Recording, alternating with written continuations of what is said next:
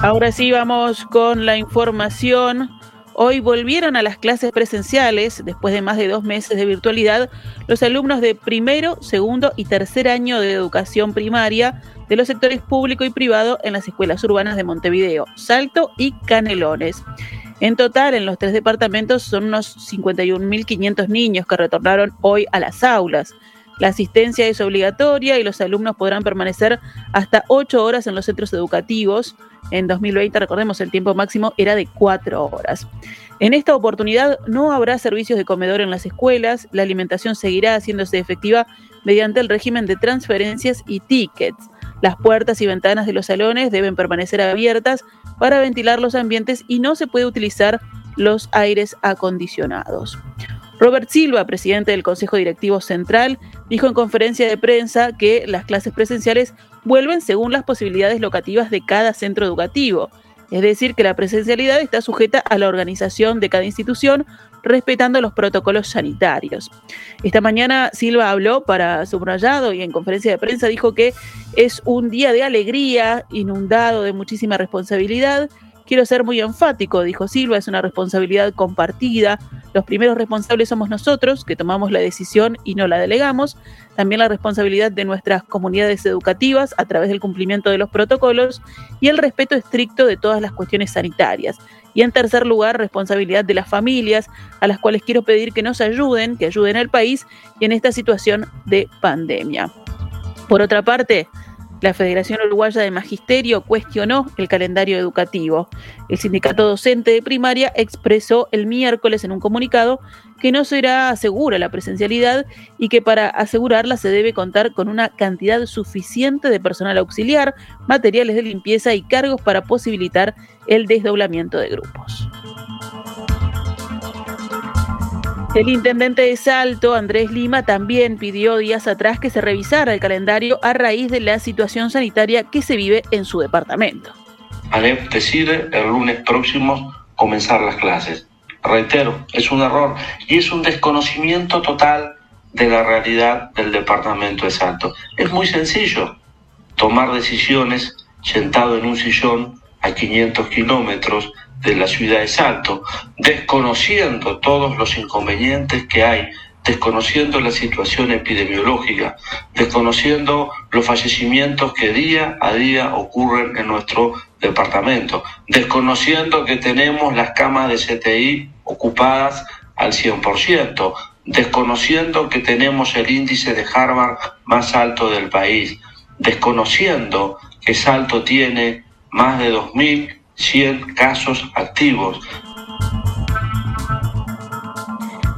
Desde el Codicen, su presidente Robert Silva respondió que las autoridades entienden que la situación está dada para poder abrir con un mecanismo de muchísima flexibilidad. Indicó que hay centros educativos que permiten trabajar todos los días, todo el horario, mientras otros han conseguido otros locales para funcionar.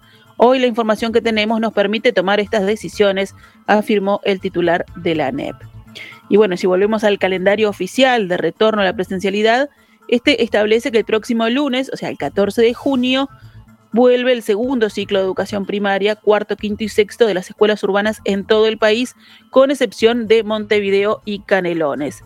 Dentro de dos lunes, o sea, el 21 de junio, retomará la presencialidad el segundo ciclo de primaria de las escuelas urbanas en Montevideo y Canelones, con lo que se completará todo el ciclo de inicial y primaria. Para el retorno de las clases presenciales en secundaria todavía no hay fecha fijada. Las autoridades estiman que podría ser de manera significativa después de vacaciones de invierno que terminan el 10 de junio. 12 horas 19 minutos. Vamos con el panorama de la emergencia sanitaria. En las últimas horas se registró el fallecimiento de una enfermera de 34 años por COVID-19 en el departamento de Artigas. La fallecida era una trabajadora del Hospital de Bella Unión, donde se encontraba internada desde hacía varias semanas por la enfermedad. Ante esta situación, las autoridades sanitarias manifestaron su preocupación por el aumento de casos y decesos en el departamento.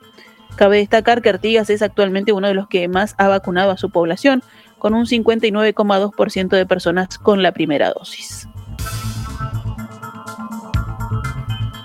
En el departamento de Salto comenzaron las ampliaciones en el cementerio de la ciudad para poder sepultar a los fallecidos por COVID-19.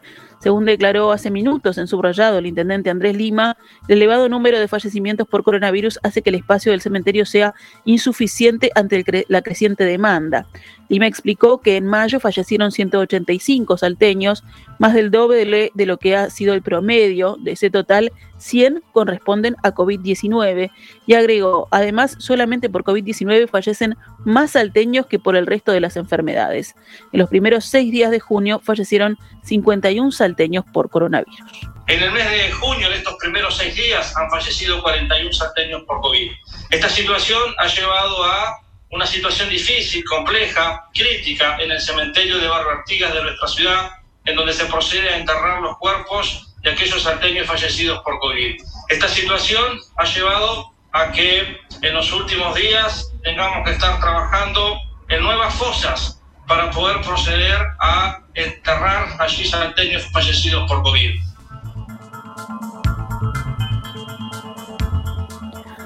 La bancada de senadores del Frente Amplio puede definir esta tarde una interpelación a dos ministros, así como la cancelación de la Comisión Especial del Senado para el seguimiento de COVID-19. La mesa política del Frente Amplio mandató el viernes a sus senadores que impulsen acciones políticas y parlamentarias para exigir las responsabilidades correspondientes. La opinión del Frente Amplio sobre la gestión de la pandemia quedó más firmemente orientada luego de que el presidente de la calle Pou dejara en claro el miércoles pasado que no implementará nuevas medidas para reducir la movilidad ni más compensaciones económicas para los sectores más afectados, como propuso la coalición de izquierdas. El senador Chávez Carrera, citado por la diaria, argumentó contra la continuidad de la comisión al opinar que en el oficialismo están encerrados en su propia estrategia sin importar las consecuencias del virus.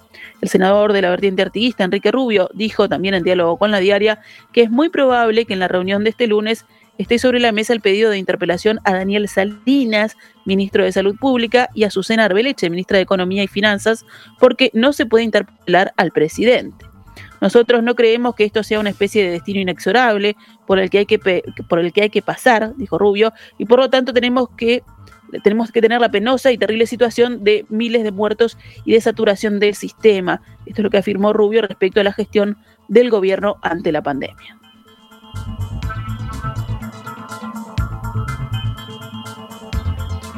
Los uruguayos inoculados con las vacunas de Sinovac podrán ingresar a España a partir de este lunes. A partir del 7 de junio, los turistas de todos los países con los que nos haya plena libertad de movimiento van a poder entrar en España siempre que cuenten con un certificado de haber recibido lógicamente la pauta completa de la vacunación autorizada o bien por la Agencia Europea de Medicamentos o bien por la Organización Mundial de la Salud. Esto fue lo que dijo el presidente del gobierno español, Pedro Sánchez, en la Feria de Turismo de Madrid. El jerarca señaló entonces que desde este lunes todas las personas vacunadas y sus familias son bienvenidas a España con independencia de su lugar de origen.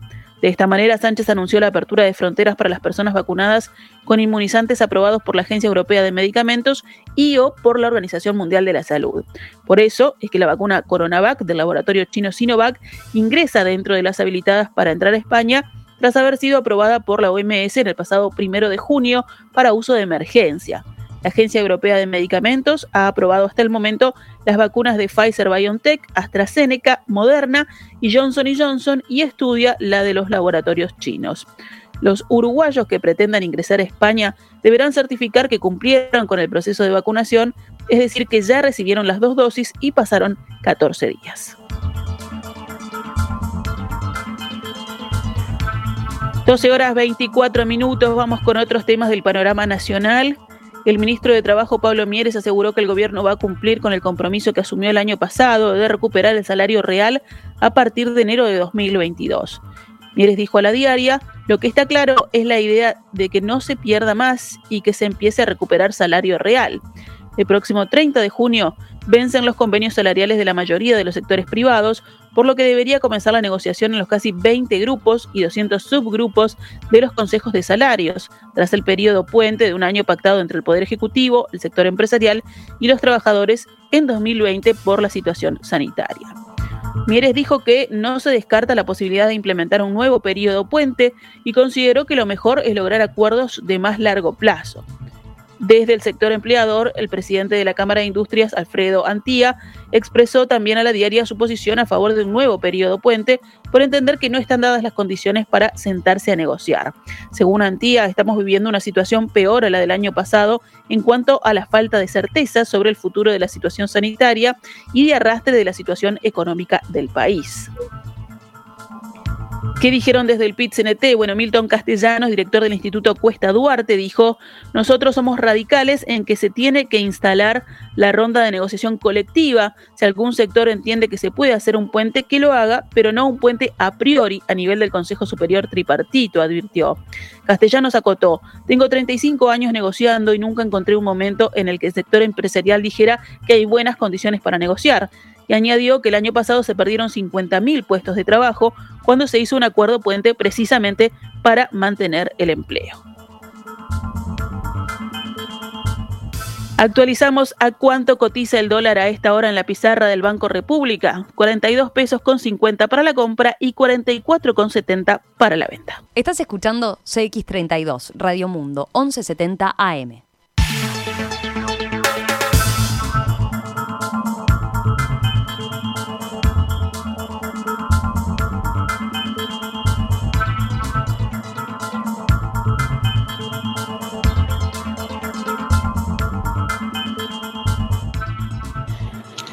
12 horas 28 minutos. Continuamos en Noticias al Mediodía. Nos vamos a Perú. En Perú, los candidatos que participaron ayer en la segunda vuelta de las elecciones presidenciales llamaron a sus seguidores a esperar con calma el resultado definitivo del escrutinio. Bueno, y como decíamos hoy, va hasta el, hasta el momento con el 94,8% de los votos. La distancia entre Fujimori y Castillo es casi nula ya que Fujimori tiene el 50% de los votos, mientras que su contrincante tiene un 49,9%. Lo que sería un empate estadístico. Bueno, tendremos que, seguir minuto a minuto y en las próximas horas eh, ampliar esta información. Vamos con otras, otras noticias del panorama internacional. Francia multó este lunes a Google por 220 millones de euros unos 267 millones de dólares, tras hallarlo culpable de favorecer a sus propios servicios en el sector de la publicidad en línea. El procedimiento, resuelto con un acuerdo amistoso, afecta a la llamada publicidad programática, en la que los anunciantes compran a tiempo real el derecho de colocar su publicidad en las pantallas de los internautas en función del perfil de estos. Google usó su integración vertical para sesgar el proceso y aprovecharse de manera indebida, según explicó en una rueda de prensa la presidenta del regulador francés, Isabel Desil. Por su parte, Google indicó que había acordado con este organismo regulador algunas soluciones que mejoren el funcionamiento del mercado de la publicidad en línea.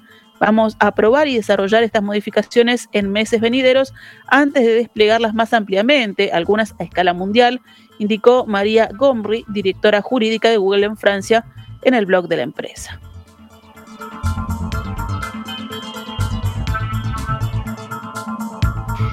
En Nigeria se le pidió a todas las radios y televisiones del país que suspendan cualquier apoyo a Twitter, eliminando inmediatamente su cuenta, y calificó el uso de esa red social de acto antipatriótico. Aconsejamos a todas las empresas audiovisuales que desinstalen su cuenta Twitter y que utilicen Twitter para buscar información o fuentes de información.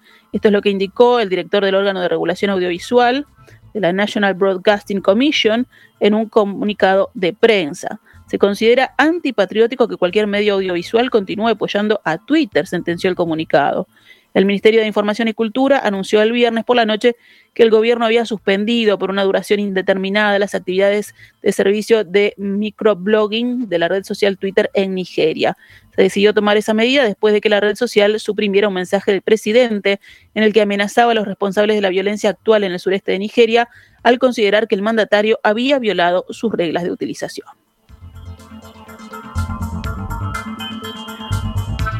Cerramos este envío informativo con el panorama deportivo. Liverpool y Nacional están al frente del torneo Apertura, cumplida la cuarta fecha, a la que le falta un partido a jugarse hoy, pero que no va a modificar el primer puesto de la tabla. ¿Cómo terminaron los partidos de esta fecha? Progreso 1, Liverpool 3, Boston River 1, Montevideo City Torque 2, Nacional venció a Plaza Colonia 2 a 1, Sudamérica y Cerrito empataron 0 a 0.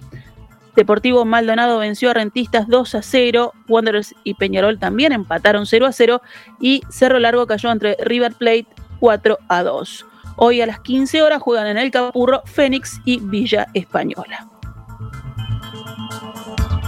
El presidente de la Confederación Brasileña de Fútbol, Rogerio Caboccio, fue apartado ayer domingo de su cargo durante 30 días por una denuncia de abuso sexual y moral presentada por una funcionaria del organismo.